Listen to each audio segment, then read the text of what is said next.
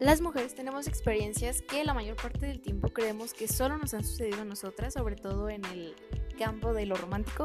Sin embargo, la mayoría de estas experiencias siempre son colectivas y aquí vamos a hablar sobre estas cosas. También vamos a tratar temas sobre feminismo, vamos a hablar de sororidad, vamos a hablar de amor propio y de muchos temas que estoy segura que te van a interesar mucho y vamos a aprender juntas aquí en Frecuencia Feminista.